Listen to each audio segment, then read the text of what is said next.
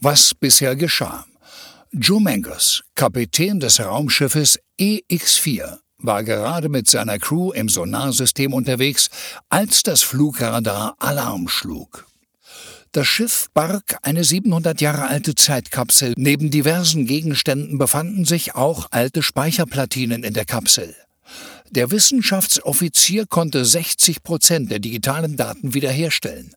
Zutage kamen Bilder, Texte und Audiodateien aus drei Jahrhunderten. Lauschen Sie jetzt im Anschluss einem der Audiofiles, das Captain Mangos speziell für Sie abspielt, und machen Sie sich gegebenenfalls so Ihren eigenen Reim auf die Menschheit. Dateiname Der goldene Sprung. Autor Roberta Bergmann. Sprecher Laura Sattelmeier. Zeitstempel 27102145. Der goldene Sprung was früher eine Plage war, ist heute ein Vergnügen. Das steht auf dem riesigen Werbeplakat am Eingang des Hochhauses CX2305, das im District 4, Zone CX, im Zentrum von New London zu finden ist. Mein Name ist Alan Miller. Ich bin Citizen Number 844235524 und wurde vor genau 30 Jahren hier in New London geboren. Heute ist der 27. Oktober 2145. Es ist soweit. Meine Lebenszeit ist zu Ende. Meine Berechtigung, hier auf der Erde zu verweilen, läuft heute ab. Um mein Leben zu beenden, habe ich mich für den goldenen Sprung entschieden. Ich werde meinen Platz hier in New London, inklusive meinem Job, meiner Wohnung, meiner Essens- und Wasserration, und meine Habseligkeiten an den nächsten Mitbürger weitergeben. Der Name und die Nummer meines Nachfolgers wurden mir gestern per E-Code mitgeteilt. Er heißt Eric Miller, Citizen Number 4089333129. Ich habe ihm bereits heute Morgen meine Bestätigung getrackt. Hm. Das war's. Seltsames Gefühl. Irgendwie bin ich so gefasst dabei. Ein bisschen wie eine Schockstarre vielleicht. Und nun stehe ich hier am CX2305 oder wie alle ihn im Slum nennen, den HECX, Happy End CX. Hm. Mein Sedativum habe ich vor einer Stunde geschluckt. Alles nach Vorschrift. Deshalb fühle ich mich etwas lazy. Ein ziemlich angenehmes Gefühl. Vor mir stehen etwa 50 Leute in einer Schlange, um in den HECX zu kommen. Erstaunlich, was hier schon so früh los ist. Ich hätte gedacht, dass mehr Leute den Tag, der ihnen ja laut Gesetz noch zusteht, nutzen wollen und mich daher entschieden, gleich morgens zu gehen, um nicht zu lange warten zu müssen. Anscheinend hatten die anderen ähnliche Gedanken. Oder wir sind einfach mehr, als ich gedacht habe, die heute springen müssen. Wie auch immer, ich stelle mich hinter den anderen an. Und zu meinem Erstaunen geht es schnell voran. Nach weniger als zehn Minuten bin ich endlich an der Treppe am Eingang. Ein weiteres Werbeschild sagt mir, dass es nur noch 20 Stockwerke und 600 Stufen bis zur Erlösung sind. Na dann, ich trete in den dunklen Eingang. Die Leute vor mir gehen nicht besonders schnell. Vielleicht liegt es am Sedativum oder sie denken nochmal über ihre 30 Jahre hier im CX nach. Oder sie hoffen, dass es doch noch anders kommt. Ich denke nicht wirklich was, während ich langsam eine Stufe nach der anderen nehme. Mein Kopf fühlt sich dumpf an. Die Geräusche um mich herum klingen wie durch Watte gepresst, kaum hörbar in mein Ohr. Ich schaue auf einen Frauenhinterkopf vor mir, der beim Aufsteigen langsam hin und her wippt. Das Haar wurde schon sehr lange nicht mehr gewaschen. Es ist total verfilzt und ich kann erkennen, an welcher Stelle sich nachts die Haare am Schlafuntergrund plattgerieben haben. Obwohl die Frau, deren Hinterkopf ich betrachte, ja nicht älter sein kann als ich. Niemand ist das in Slum. Sind ihre Haare farblos? Sagt man grau dazu?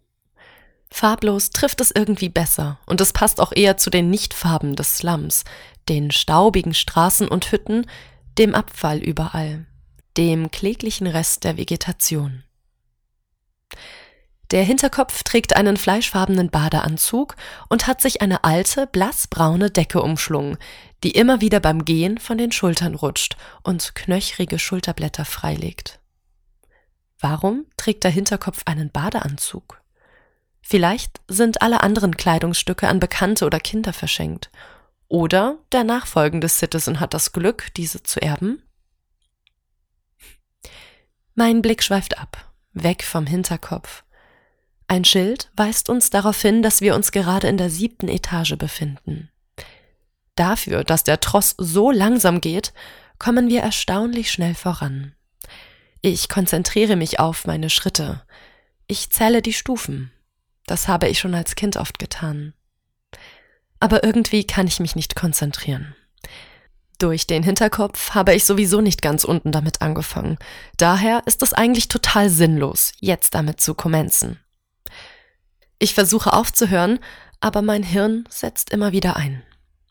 Eins, zwei, drei, vier, fünf, sechs, sieben, acht, neun, zehn, elf, zwölf, dreizehn, vierzehn, fünfzehn, sechzehn, siebzehn, achtzehn, neunzehn, zwanzig, einundzwanzig, zweiundzwanzig, dreiundzwanzig, vierundzwanzig, fünfundzwanzig, sechsundzwanzig, siebenundzwanzig, achtundzwanzig, neunundzwanzig, dreißig, einunddreißig, zweiunddreißig, dreiunddreißig, vierunddreißig, fünfunddreißig, sechsunddreißig, siebenunddreißig, achtunddreißig, neununddreißig, vierzig, einundvierzig, zweiundvierzig,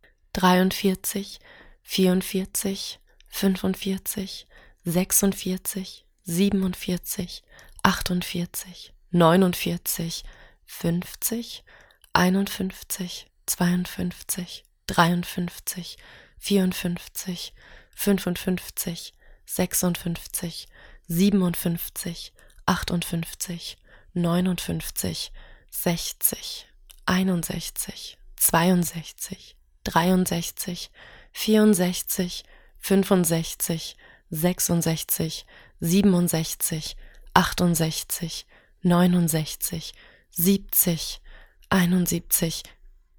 Plötzlich ist da was im Weg.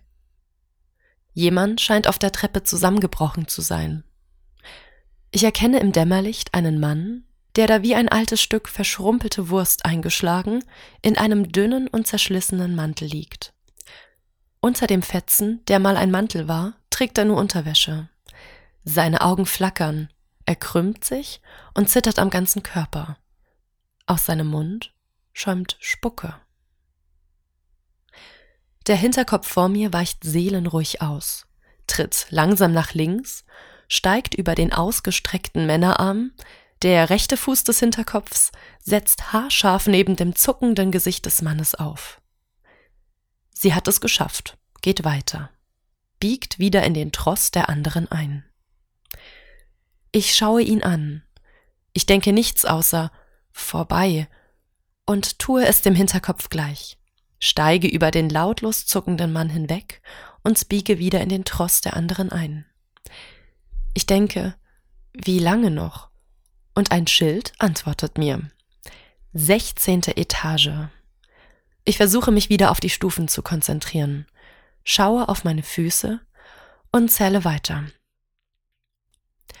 Sechs, sieben, acht, neun, zehn, elf, zwölf, dreizehn, vierzehn, fünfzehn, sechzehn, siebzehn, achtzehn, neunzehn, zwanzig, einundzwanzig, zweiundzwanzig, dreiundzwanzig, vierundzwanzig, fünfundzwanzig, sechsundzwanzig, siebenundzwanzig, achtundzwanzig, neunundzwanzig, dreißig, einunddreißig, zweiunddreißig, dreiunddreißig, vierunddreißig, fünfunddreißig, sechsunddreißig, siebenunddreißig, achtunddreißig, neununddreißig, vierzig, einundvierzig, zweiundvierzig, dreiundvierzig, vierundvierzig,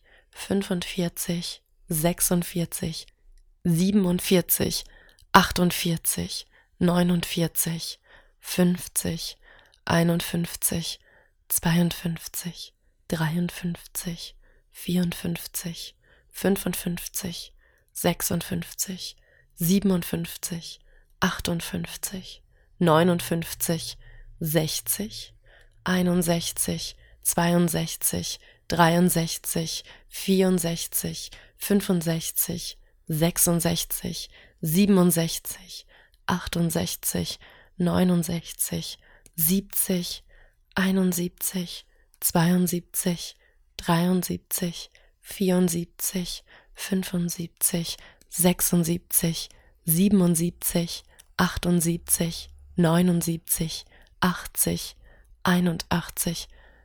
Wir sind fast oben angekommen. Ich schaue auf. Ein weiteres Schild sagt mir neunzehnte Etage. Okay. Gleich ist es also geschafft. Die Existenz endet bald. Es wird langsam heller. Das wird die Tür zum Dach sein. Sie steht offen, wenn da überhaupt eine Tür ist. Vielleicht ist es auch nur ein Loch in einer Wand, durch das wir uns alle durchquetschen. Meine Augen brennen.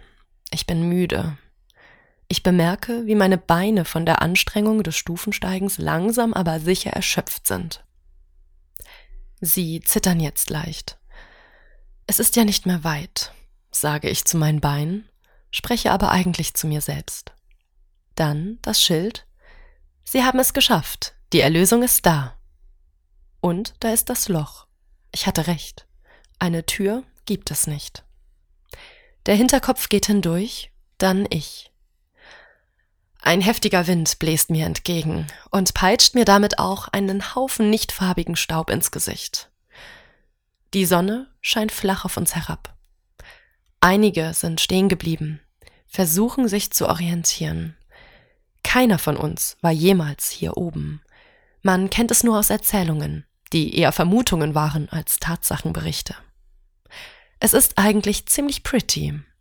Am Ende des Daches, das wie eine große, flache und graue Plattform aussieht, gibt es eine Kante, vielleicht so 200 Meter lang. Da strömen alle hin. Es gibt keine Wächter, keine Polizei nur uns. Alles ist friedlich, so wie ich es mir auch vorgestellt und gewünscht hatte. Niemand spricht hier, kein Gemurmel, alles ist ruhig. Niemand zögert mehr. Der Tross zieht in Richtung Kante und ich werde mitgezogen.